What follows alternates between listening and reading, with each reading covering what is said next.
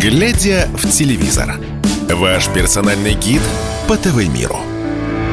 Друзья, всем добрый вечер. В эфире программа «Глядя в телевизор» на радио «Комсомольская правда». Это значит, что меня зовут Егор, по-прежнему все еще Арефьев. Если вы вдруг не в курсе, то э, с недавних пор э, по утрам я сижу также, то бишь работаю для вас в утреннем шоу, которое называется «Что будет?», вместе вместе с Иваном Панкиным, если у вас будет желание послушать э, размышления и прочие мои бредни на тему повестки, в том числе политической, то приходите, правда, это с ранья, в 8-10 утра. По Москве для Владивостока более комфортное время, вечер. А, поэтому, если будет желание, приходите. Ну а вообще, глядя в телевизор, по-прежнему выкладывается на всех а, а, подкаст-платформах, где только можно нас слушать, и на Яндекс Музыке, на Apple. Везде нас ищите. Спасибо вам огромное. Мы с вами в сентябре, как говорят мне коллеги, даже какой-то там установили, ну, если не рекорд, то довольно-таки успешный показали рост. И как будто там даже обогнали какие-то другие передачи. Я такой статистики, к сожалению, а может к счастью не веду, потому что для меня главным Показателем является ваш интерес, ваш, ваш отклик. А, поэтому продолжайте а, писать э, там, где вы можете отвечать мне, э, либо оппонировать, либо наоборот, э, соглашаться и как-то дополнять, поправлять меня. Я могу ошибаться. Я всегда вам напоминаю, что человек я здесь, э, хоть и давно работаю, но все равно новый, не специалист э, в области радио, а всего лишь смотрящий за TV. Поэтому в Рутюбе на платформе ВК видео э, не забывайте оставлять свои комментарии, если вы нас, конечно же, слушаете. А на это я э, всегда надеюсь. А вот в прошлый раз вы мне писали – всех этих песенных проектов до хрена. Вот «Перепей звезду» нет, было бы что-то свежее, я бы посмотрел, пишет голос Мордора. На самом деле интересная идея. Я тоже за.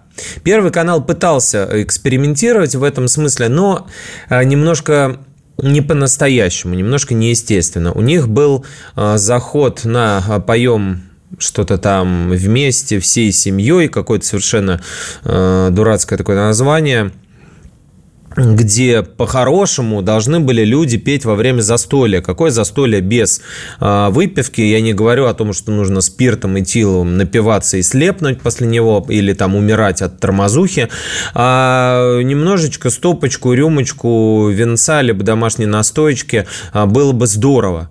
Но все это превратилось в абсолютно вылизанное, дистиллированное, типичное телешоу, когда люди сидят в студии почему-то.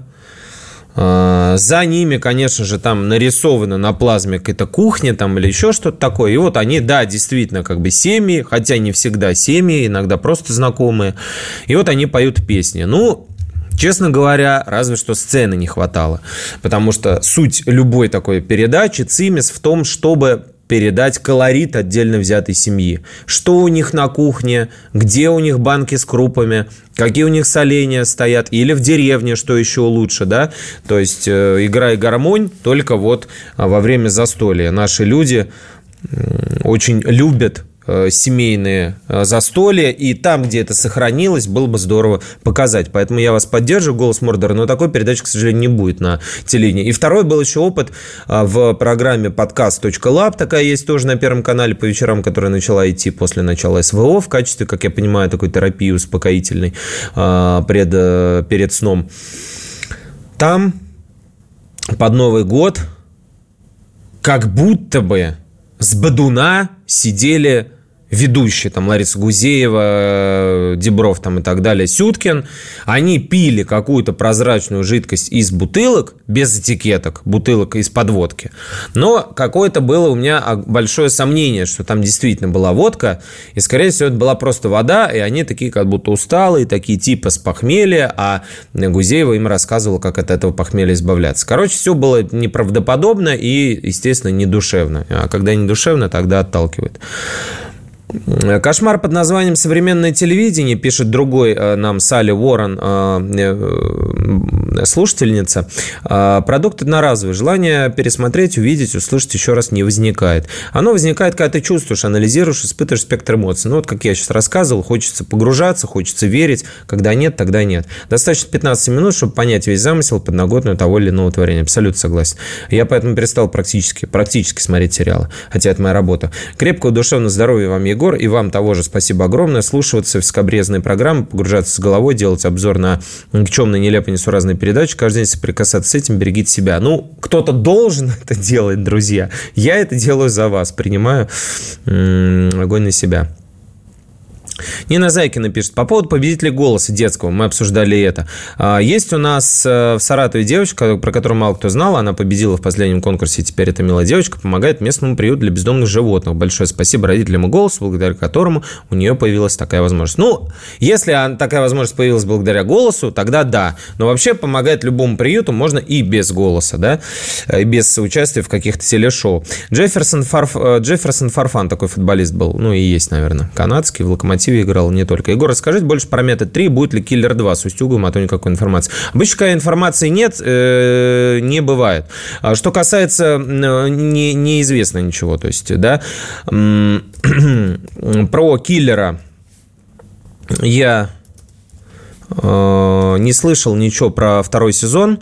Э, вроде бы как где-то проскакивала информация о 2024 году, и чуть ли даже не назывались какие-то даты премьеры летом, но это все совсем далеко не подтверждается.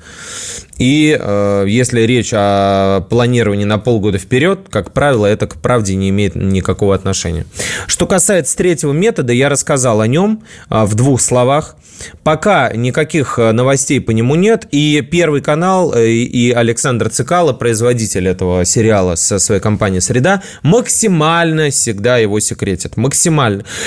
То есть, если просачивались какие-то новостюшки про него, они были, ну, очень, ну, очень абстрактные и такие серии, ну, где-то там под Нижним Новгородом идут съемки, где-то там под Псковом бегает бородатый э, Хабенский.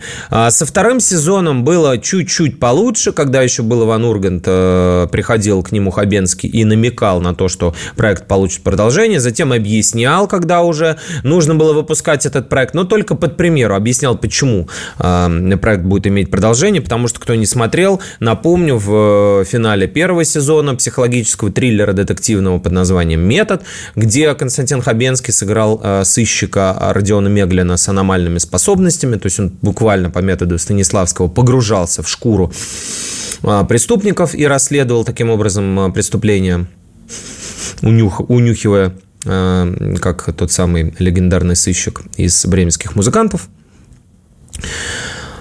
Он ко второму сезону уже что-то начал говорить. А, э, значит, Хабен, это Хабенский. А Родиона Меглина, его героя, как будто бы ударом точнее таким, скажем, вдавливанием ножа в сердце в финале первого сезона помогла прибить его подруга и коллега по имени Есения, которая играет Паулина Андреева. Так вот, э, Урган тогда шутил, что Цикало, если надо, и из гроба а, поднимет этого самого героя, если почует а, запах денег, который можно сделать на этом проекте. И таки поднял. Оказалось, что вот не у всех людей сердце слева, а есть еще аномалии со смещением сердца вправо, и нож как будто прошел мимо, и Меглин сошел с ума, и все равно его как собаку выпускают, значит, э, охотиться за этими преступниками. Он превратился в абсолютное животное такое, детективное и полубезумное даже, скорее безумная. И вот второй сезон на этом весь строился. Был он э, совершенно, э, ну, на мой взгляд, провальным. Многие, может быть, оценят его чуть иначе. Давайте о, друг, о других проектах я вам расскажу. Например, вот сегодня состоялась э, премьера на больших экранах по сути, сериала это ведь сага, сага, состоящая из многих частей. В Голливуде это называется франшиза, а в Советском Союзе это называлось там теле, хит, телесага. Гардемарины Гардемарины, которые мы помним, вышли в 87 году под названием «Гардемарины вперед», потом была вторая, третья часть, потом был огромнейший перерыв. В 2017 году начались съемки этого проекта, и вот сейчас а, состоялась премьера четвертой части. Она называется «Гардемарины 1787. Мир». В ноябре следом так сказать, двойным выстрелом дуплетом должна выйти пятая часть, которая тоже отснята Светланой по-прежнему Дружининой. Она будет называться «Гардемарина 1787. Война». Что это за проект и почему я вам о нем рассказываю, и самое главное, к чему он сейчас – какие там Алешки, какие там Софии, да, казалось бы, уже все старики, разбойники, но все-таки актуальности он, как показало время, не утратил. Почему, я расскажу после небольшой паузы на волнах радио «Комсомольская правда» в эфире программы «Глядя в телевизор». Далеко не уходите.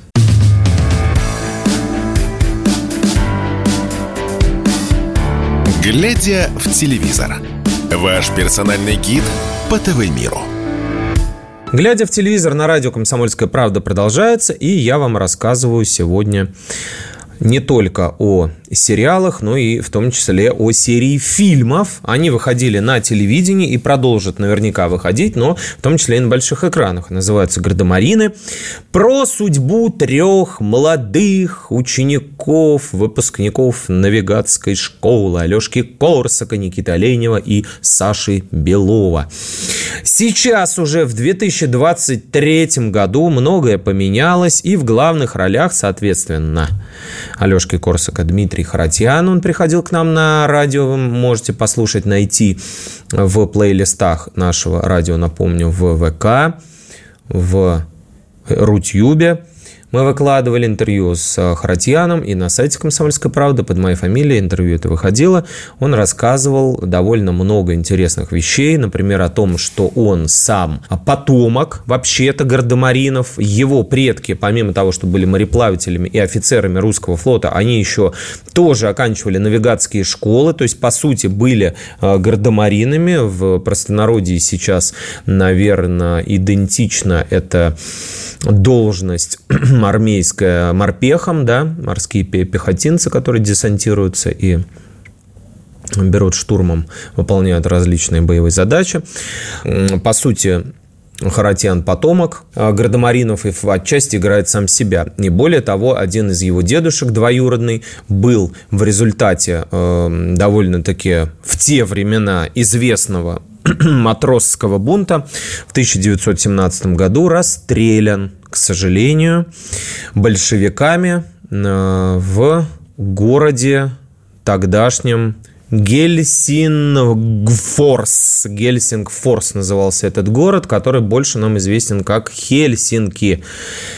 А, либо Хельсинфорс, а, может быть, он звучал, наверное, так правильно фонетически.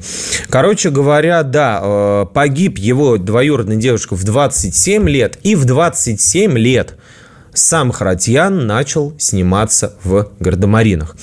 И до сих пор в них играет. Значит, э, сюжет новых «Гардемаринов» посвящен событиям, как это несложно догадаться из названия, 1787 года. Что тогда было? Тогда при Екатерине II шла русско-турецкая война э, в нескольких, скажем так, частях, в нескольких актов. Э, проиграв первую часть этой э, военной кампании, этого противостояния, турки в 1787 году потребовали от нас вернуть Крым где-то уже это было, да, недавно. А также отказаться от покровительства Грузии, где тоже все непросто сейчас, и согласиться на осмотр русских э, торговых судов, которые проходят через э, турецкие проливы, там Босфор, Дарданелла и все остальное прочее. Конечно же, мы их послали по известному адресу, и э, турки решили брать штурмом крепость Кинбурн на так называемой Кинбурнской косе. На Кинбурнской косе в устье Днепра. А, что делать? Вызов нам кидали часто, и мы никогда не отказывались его принимать. Видя много сильного неприятеля, подступившего к Кинбурну на одну версту, решил я дать баталию. Ответил, а точнее, Денайс отмечал в своем э, отчете, Генерал-аншеф Суворов, никто бы то ни было, а м, вот этот самый непобедимый полководец, на которого нарвались турки и получили по полной программе. Несмотря на то, что они прислали буквально карательную экспедицию в составе трех пушечных, четырех, трех 60 пушечных, четырех 34 пушечных и 4 бомбардирских судна, а также 14 канонерских лодок а, и десантом в 5000 османцев, а, а также при поддержке французских инструкторов-инженеров, которые помогали наводить все эти форти фортификационные сооружения, конечно же, э, ничего не меняется, да, друзья, они решили таким образом Крым у нас отжать. Ну, не тут-то было, Суворов на то был и был непобедимым. А, никакие битвы он не проиграл. Дал битву и не числом, а умением, как он а, всегда делал турок разгромил. Собственно говоря, и сам участвовал в том сражении и был ранен. Даже картечью снесло сначала ядром а, по отчету реляции, да, согласно реляции, которую он подавал, снесло голову а, коню, на котором он скакал. А, ядро упало рядом, разорвалось картечью. Александр Васильевич получил ранение между четвертым и пятым ребром с левой стороны. То есть, э, вспоминая Родиона Меглина из метода, аккурат там, где у нас находится сердце. Еще миллиметр, и э, не было бы никакого в перспективе генералиссимуса. Но все-таки Бог э, хранит нашу страну, и, конечно же, ее полководцев тоже. Выжил Суворов, выиграл ту битву. А она стала во многом переломной, несмотря на то, что вроде бы как это не самое там главное какое-то супер стратегически важное сооружение, но оно было крайне э, символическим, ключевым. Оно помогло развернуть и дать вектор всем последующим сражениям. Кроме того, что нас, в общем-то, укрепило и в боевом духе тоже. Мы погнали этих турок в обратную сторону, вернулось у них только 4 корабля из всех, которые были. А, да, и был от смерти на полногтя генерал-аншеф Суворов, как и наша страна, которая не раз оказывалась в таком положении. И при Борисе Николаевиче Ельцине, и при Александре Невском, и при многих-многих-многих других правителях а российская государственность была, даже когда еще государства не было, или когда оно состояло из э, разрозненных княжеств, государство наше оказывалось на позициях, так сказать, и на грани уничтожения. Э, каждый раз приходилось бороться. Даже не то, что за суверенитет, вообще в принципе за выживание. Да? В принципе за выживание приходилось нам бороться всегда. Поэтому товарищи, друзья дорогие, все, кто будут вам рассказывать, что вот имперские амбиции и вот эти вот комплексы российские, их мнение по поводу своей богоизбранности, и вот они считают, что они всему миру могут указывать. Не позволяете вешать эту американскую лапшу себе на уши. Даже не китайскую, американскую. Не позволяйте, товарищи. Мы всегда жили в таких условиях. Мы всегда боролись.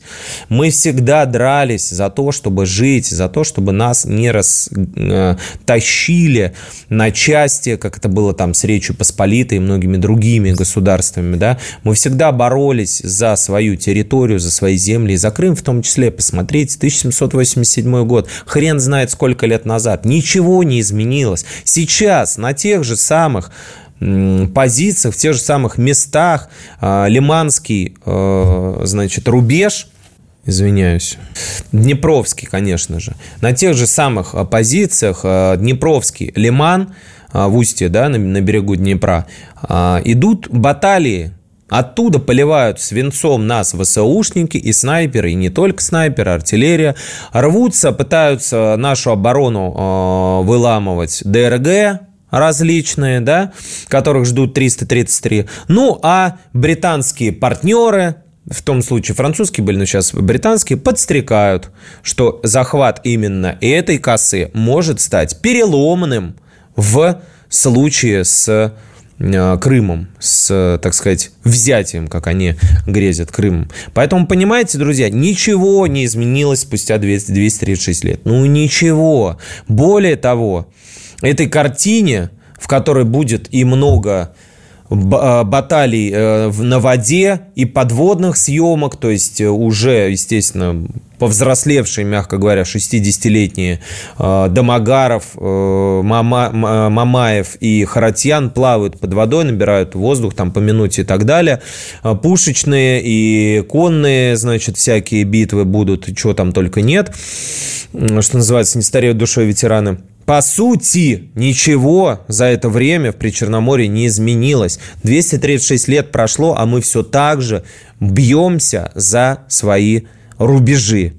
Вот именно поэтому фильм, который не стоит воспринимать, я подчеркиваю это, не стоит воспринимать как конъюнктурную поделку, потому что он был задуман даже до Евромайдана, так называемого. В 2013 году заявку подала Светлана Дружинина. Респект ей и уважение за то, что в таком возрасте преклонном она сохраняет невероятную ясность ума, жизнелюбие, витальность, а, которым может позавидовать любой молодой блогер, тиктокер и кто угодно, любой молодой человек.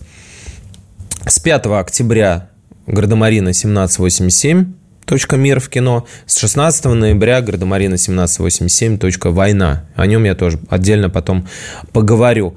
А, возвращаются Гардемарины, чтобы выполнять особые поручения императрицы Екатерины, которую играет Кристина Арбакайта, осудившая СВО. Вот как интересно, да, все причудливо перечит... э, сочетается. А в это же время э, Михаил Мамаев, который сыграл Никиту Оленя в зоне СВО, находится воюет, понимаете? Вместо премьер, фото, фотосессии и всего прочего. Вот. Продолжают гардемарины, да, выполнять поручения. У них уже подросли взрослые дети. Их играют молодые артисты. И, в общем-то, Российская империя продолжает жить. И мы тоже будем продолжать жить. Вернемся после небольшой паузы на радио «Комсомольская правда» в эфире программы «Глядя в телевизор».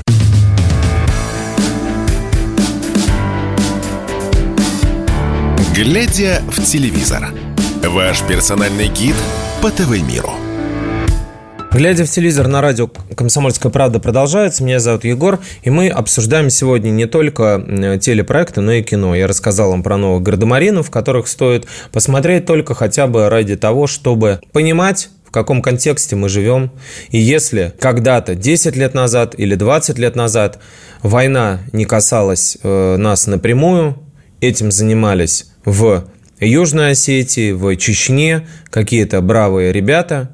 Умирали пацаны страшно, умирали пацаны просто, и не каждый был снаружи прекрасным, и не все были высокого роста. То и 200, и 300 лет назад это происходило всегда. Не стоит об этом забывать и думать, что вот сейчас мы живем в те времена, которые аномальные, и кто-то сошел с ума и на кого-то кого-то значит, отправил убивать. Совсем все не так работает, не как в детском садике, э, когда э, это она первая начала, плюнула в меня. Немножко все чуть иначе устроено. А, Еще небольшая новостюшка, которую, может быть, вам интересно было бы знать, а может быть и не было. На онлайн-платформы будут возвращать мыльные оперы из 90-х. Значит, пока что старт и другие проекты договариваются об этом, но в скором времени там могут появиться Дикая Роза, Рабынизаур, Богатая тоже плачет и другие известные всем э, проекты. А логика такая, производители, что, мол, народ подсел на турецкие сериалы, давай вернем, давайте вернем им мексиканские и бразильские короче говоря, латиноамериканские. Мне интересно узнать ваше мнение. Напишите, пожалуйста, в комментариях, если вы смотрите нашу трансляцию. Будете ли, а, будете ли вы их смотреть? Б, интересно ли вам заходить на платформы в поисках нового контента, где вы увидите вот такое ретро, э, ретро погружение? И В, насколько это вообще сейчас актуально. Потому что тогда в новой России после развала Советского Союза, конечно, людям хотелось погружаться в эту атмосферу, Я помню по себе, как мы смотрели не только Санта-Барбару, ну, это Америка, понятно, а и мексиканские тоже сериалы с рабынями Заурами и прочими Натальями Арейро. Э, мелодраматический сюжет, который цеплял, в общем-то, женскую аудиторию, мне был не очень интересен. Ну, подумаешь, кто там кого полюбил, господи, кто с кем переспал и кому изменил, с кем не бывает. А мне, конечно, был интересен э, сам антураж, вот эти вот все пейзажи, эти все фавелы, это солнце постоянное, э, какие-то роскошные костюмы там, яркие такие аляпистые. В общем, мне кажется, что люди э, русские, у которых, может быть, э, и до сих пор нету загранпаспорта, которые не были никогда за рубежом, хотели в это все погружаться. Но тогда это было в новинку. Сейчас, во времена, когда можно открыть любой YouTube и посмотреть э, любую вообще съемку любого уголка планеты, наверное, это ни для кого открытием не станет. Не знаю, где найти людей, которым это будет интересно. Наверное, может быть, это могут быть ностальгирующие взрослые люди, которые захотят вспомнить, как было тогда, для того, чтобы вспомнить себя молодыми. Конечно же, не сериал, а именно себя в то время – Потому что когда люди взрослые ездят там на фестиваль нашествия, например, да, и хлюпают в грязи там в 50-60 лет, а, никакого другого объяснения, кроме того, что им хочется снова вернуть то состояние души, которое, возможно, никогда у них больше не будет, которое было в молодости, когда они слушали все эти группы, вот э, это, мне кажется, единственная мотивация для просмотра таких сериалов. В долгую, на мой взгляд, их смотреть никто не будет. Несколько серий пролистают. Я вот, например, недавно, да, меня переклинило. Я вспомнил времена, когда родители были живы. И это были голодные 90-е годы, но э, мы все тогда были что называется, хотя бы, хотя бы были. И э, скачал «Грейс в огне», такой был сериал, и по ТВ-6 шел, и э, «Дежурная аптека» испанский с такой заставкой та та да та та та та та та та та да та та та та та та тан та дан тан та да да да да да да тан та дан тан то есть мы выучивали их настолько, что помнили даже имена в титрах, во время титров. Э, Карлос Лораньяга там и так далее. Естественно, я не этих актеров сейчас не э, воспроизведу, э, кто как выглядит, ну, кто из них, как, как его зовут, хотя в лицо, конечно, всех помню, героев – Лурдес, Кики, Альфонсу и так далее. Вот. Э, ну и что я вам хочу сказать, друзья? Я посмотрел несколько серий, да и все. Ну, это уже не может цеплять. Это уже не может цеплять. Поэтому напишите, не знаю, интересно ли вам мексиканские сериалы будет смотреть. На мой взгляд, какая-то странная провальная идея. Давайте поговорим об оттепели на телевидении, потому что все ноют, вот-вот, все запретили, нельзя в сериале там не сказать ни слова «война», ничего там не покажешь, про нашу страну не скажешь, а, правду не, не напишешь и не, не покажешь нигде. Вот вам, пожалуйста, ТНТ начал бомбить актуальный можно так сказать, даже либеральной в какой-то степени повесточкой. Во-первых, выпустили интервью, э, выпустили пародию на э, иноагента Юрия Дудя, она так и называется «Интервью», можно посмотреть на платформе «Премьер» или найти в Comedy Club выпусках на Рутюбе, которые лежат. Отыграли молодые артисты, резиденты этого клуба самого всем известного блогера, который задает неудобные типа вопросы. И в эфире это э, интервью прошло, оно так и называется. Вот там, в общем-то, в определенной степени правда показано, потому что интервью эти э, Юрий берет не для того, чтобы узнать э, человека или показать его нам, раскрыть как должно быть в интервью, да, а для того, чтобы он подтвердил уже заранее имеющуюся точку зрения Юры. Естественно, пропагандистскую, естественно, либеральную, но просто подтвердил своими словами. Юрий искусно и местами даже виртуозно это делает, не так, как э, снимает фильмы документальные, да, где, опять же, приглашает экспертов, которые говорят то, что подтверждает его взгляд на вещь, зачастую абсурдный, например, о том, что э, советская власть узнала, что бесплатно можно золото намывать, поэтому в Соловки начала отправлять э, людей в лагеря ГУЛАГа, да? Ну, то есть это даже не смешно, даже если в Comedy Club такой показать миниатюру. Вот. А что касается интервью отдельно взятых людей, да, это ломы, лидеры общественного мнения, звезды, суперзвезды порой, и э, они нужны для того, чтобы подтверждать то, что Юра хочет донести, но своими словами словами это не делать, чтобы там не присесть или еще что-то такое. Поэтому есть для этого а, другие люди. А, и вот, э, в общем, короче говоря, ТНТ это показал. Показал. Так же, как показал пародийный ролик а, в исполнении, музыкальный номер в исполнении Гарика Харламова, коллеги которого по ТНТ, например, Азамат Мусагалеев и Денис Дорохов э, побывали в Донецке и передали слова, точнее, пожелания поддержки всем, кто там. То есть заявили свою позицию, что в случае довольно-таки свободолюбивого, фривольного ТНТ большая удача и успех, я вам хочу сказать, с точки зрения пропаганды в хорошем смысле этого слова, да и в плохом ничего нету. Тоже те, кто считают пропаганду негативным словом, просто не понимают смысла этого. А, значит, э, Харламов спел песенку про значит, э, то, что россиянам запрещен въезд в 40 стран мира, и как бы есть ли у вас какой-то план. Я, ну, мы надеемся, что есть какой-то у вас план. Э, видимо, обращаясь к государству, к властям, э, спел Харламов, имеющие жирнющие контракты «Газпрома», естественно, госкомпании и канала ТНТ. Ну, ему тут же ответили, и Владимир Соловьев, в частности, сказал, что, в общем-то, Харлашка, ты, может быть, поешь, пойдешь в агитбригады на фронте споешь, поймешь, если у тебя такое мнение, и э, тебе это кажется смешным? а, такой юмор. Э, но тут факт ведь и не в том, что кто-то кого-то призывает там э, к плахе, да, зовет к топору, а просто сам факт присутствия такого юмора все-таки он есть. И мы это фиксируем вот в этой программе, глядя в телевизор. Может быть, кому-то это покажется забавным и смешным, но вообще-то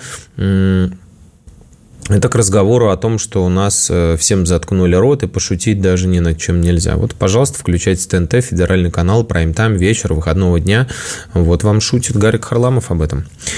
А, шутят и другие. Например, уральские пельмени, более традиционный такой э, деревенский, деревенско-народный такой юмор, э, которому приучили уральцы публику. Теперь вдруг решили выпустить научпоп проект что для меня, например, большое открытие и удивление. Он называется «Уральские умельцы».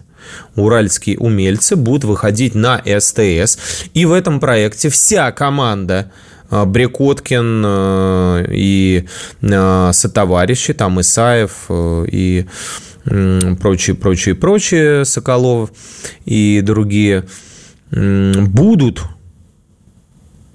воссоздавать сказочные сюжеты из литературы, чтобы проверить их возможность реализации с научной точки зрения. То есть, э, можно ли ездить, например, в машине с заправленной газировкой, да? Причем они будут переодеваться в костюмы и демонстрировать это. Вообще идея прикольная.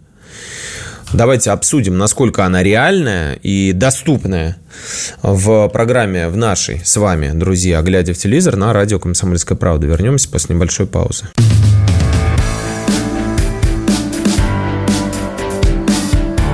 Глядя в телевизор. Ваш персональный гид по ТВ-миру. Глядя в телевизор на радио «Комсомольская правда» продолжается, значит, что мы говорим про телевидение, ну и не только, иногда про кино. Так вот, я упомянул новый проект СТС, премьерный, где уральские пельмени переодеваются буквально в там винтика-шпунтика, в водоноса и в печку Емелю, в там, я не знаю, в Змея Горыныча, капитана Врунгеля, э, барона Мюнхгаузена, для того, чтобы проверить на практике, насколько реальны с научной точки зрения зрения вот эти, так скажем, эксперименты, которые прописали в своих сказках авторы и реализовали в мультиках или фильмах режиссеры. Сергей Исаев рассказывает. Вот кто еще, кто-нибудь ездил в машине заправленной газировкой, бежал ли по просеке в Зорбе, э, это такой большой э, резиновый шар, или плавал на лодке, которая идет при помощи шампанского, ну, то бишь выстреливая шампанским, чтобы ускоряться. А у нас такой опыт есть. И в проекте мы будем такие же, как дома, поэтому зритель увидит нас глазами, наших маленьких детей. Кстати, дети Исаева, Савелий и Елисей сами будут участвовать в этом проекте. А мы увидим там автомобиль Винтика Шпунтика, шаромобиль Колобок, водоносы и печку Емели, а, баллисту для Змея Горыныча, яхту и колесо капитана Врунгеля, реактивного коня Мюнхгаузена, лодку с парусом Волка из «Ну, погоди». В этом году уральским пельменям 30 лет, и вот они такими, таким новым проектом, который называется «Уральские умельцы», решили публику порадовать. Довольно необычно, довольно необычно, хочу так э, сказать. По крайней мере, затея нетривиальная, возможно, детям будет интересно посмотреть. Вот, э, и э, узнать, чем это все добро может закончиться. А мы еще пока на плаву, это значит, что у меня есть время рассказать вам, давайте про нашу любимую рубрику «Отщепенцы». В ней сегодня у нас Анатолий Белый с отмененными концертами. Мы не злорадствуем, мы всего лишь констатируем, э, как сказать, э, провал, наверное, и ну, я не знаю, про карму там говорить не буду. Короче говоря, констатируем тот факт, что гастроли Анатолия Белого в Париже отменены. Пока, пока с формулировкой перенесены, но, видимо, все-таки отменены. И, естественно, э, народ это порадовать не порадовать не могло, потому что очень много неприятных вещей наговорил э, Анатолий про, про свою родную страну, про тех, кто в ней живет, про тех, кто поддерживает СВО и тех, у кого дети вообще-то там находятся. То есть, по мнению Белого, все должны тут же все бросить, свалить из страны, убежать и поднять на велорежим. режим а, вот. И если они этого не делают, то они а, одурманенные пропагандой, неадекватные а, люди не в Менько. Поэтому, конечно, естественно, какой реакции ожидал Анатолий. Теперь он жалуется. Сколько желчи, мелкого злорадства и грязи, сколько вроде бы нормальных в прошлом людей уважаемых, в возрасте и без, несут такое количество чушь, что брови застывают вверху лба, а глаза не верят написанному. Комментирует он, значит, отклик аудитории на его провальные гастроли, на которые не продались билеты. Да, мы уехавшие, посмевшие выразить свою позицию, мы под двойным прицелом. Каждая малейшая ошибка, промах нам не прощаются. Все раздувается до размеров желчного пузыря. Желчный пузырь, кто в курсе анатомии, нет, не очень большой орган. Да, спектакля «Я здесь» завтра в Париже не будет. Да, бывают промахи и ошибки, никто из прокатчиков не застрахован, бывают форс-мажоры и так далее. Мы сегодня на страницах спектакля напишем о переносе спектакля в Париже на весну. Но, не, но они этого не хотят видеть. Бог с ними, говорит 51-летний Анатолий. Анатолий, Анатолий! Хочется сразу спеть. Вот такие дела. Не буду никак комментировать, решайте сами, как к этому относиться, друзья. Так же, как к Ивану Урганту, который, опять же, в изгнании, э, в теневом бане, скажем так. Его здесь не запрещали, несмотря на черные квадратики и желтую кофту с синей ленточкой, с которыми он ходит в студии Останкина. Но все-таки э, Ивану нужно жить, э, работать, обеспечивать детей, и поэтому он колесит с гастролями, с кем? Ну, конечно, с э, добрым своим наставником, Владимиром Познером, с которым они в эфире Первого канала путешествовали и получали за это деньги. Ну, теперь путешествуют и получают за это деньги без Первого канала. В Дубае, не, не, не в Мухасранске, не в где-то там белорусской глуши в лесу, а в Дубае скромненько 29 октября а, выступят оба друга. Интеллектуалы и патриоты, как они себя а, считают. Многие интересуются, или имеем ли мы а, какое-либо отношение к написанию подобных текстов. Ну, а, к анонсу мероприятия отсылает Ургант. Отвечаю самое непосредственно. Исторически так сложилось, что в нашем дуэте Познер символизирует элиту, а я Россию. Бу-га-га! Это шутка, все должны посмеяться. Ну, типа, Ургант как бы еврей, он это обыгрывает все время.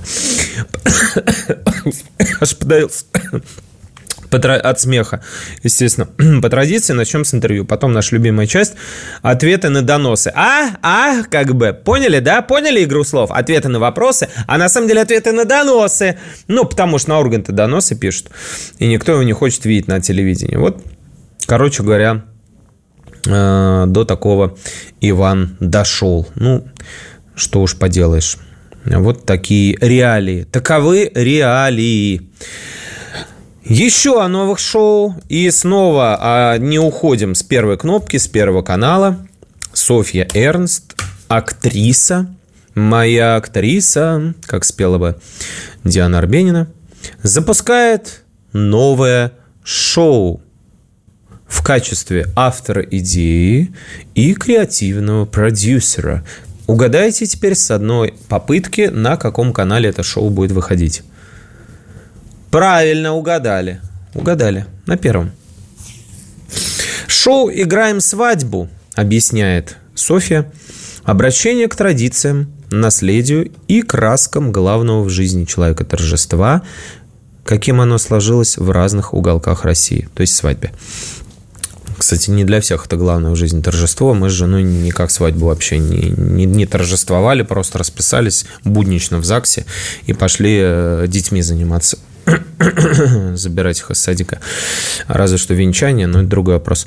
Программу делают дебютанты от телевидения. Ну, видимо, Софья о себе. Так что шаблонов в ней не будет. Ух, интригует. Играем свадьбу – это внимание к нюансам, неожиданные акценты, легкость и ирония, живая, нестандартная подача материала. Костюм, музыка, рукоделие, стиль жизни, свадебное торжество во всей красе. Каждый раз уникальное и неповторимое. Пока непонятно, кто будет вести этот проект. Э, сама Софья вряд ли. Что-то это будет, видимо, по типу документал, документалки такой. Первая э, локация будет э, Архангельская область, а выходить проект будет э, по утрам в воскресенье в 10 часов 15 минут на первом, соответственно, канале. Ну, что-то типа «Играй гармонь», только вот про свадьбы. По-моему, что-то такое было. Сейчас я просто на скидку не вспомню. Уже голова плохо работает к вечеру э, пятницы. А, ну, потом вспомню, скажу. Эм, а, вот, да, ведущие, собственно говоря, будут, и это будут участники фольклор, фольклорных коллективов под облаками и Петр Валентинович. Я не знаю таких, но вот, видимо, это для пущей народности. А, кроме того, будут стилисты оценивать костюмы гостей Валерия Никольская и декораторы Валерия а, Сергеева, Алиса Скальская. Алиса Скальская во многих э, телепроектах была. А, также будут принимать участие в шоу местные дизайнеры, то есть куда приехали, там и э, поговорили с людьми, и э, другие мастера региона, в котором снимают это шоу. Вот такие дела. Вот такие дела.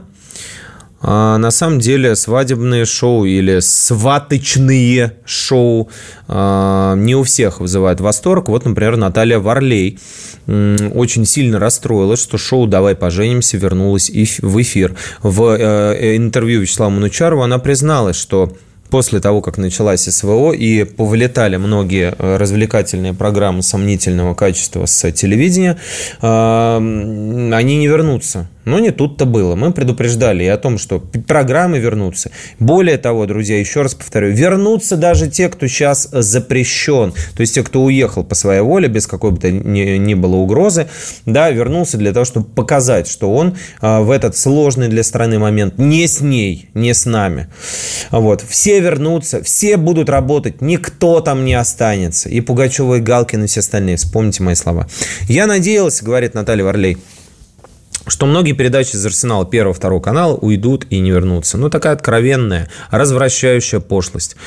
Однако они вернулись. Взять хотя бы, ну, давай поженимся. Ну, что это такое? Это такая, знаете, пошлая случка на первом канале. Ну, что за сводничество? Сложно спорить, сложно спорить с Натальей Владимировной, блестящей, я считаю, артисткой, очень красивой и очень мудрой артисткой, в том числе и цирка, ну и звездой, конечно же, советских кинофильмов.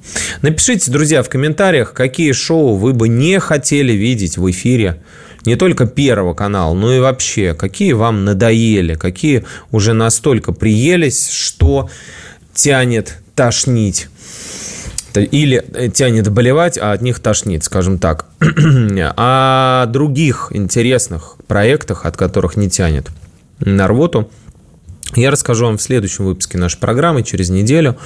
Э, программа называется «Глядя в телевизор». Меня по-прежнему зовут Егор. Я вам э, предлагаю быть счастливыми прямо сейчас, несмотря ни на что. И, вопреки всему, хороших выходных. Смотрите, слушайте нас, оставляйте комментарии. Всем очень всегда рад. Всех обнимаю. Пока.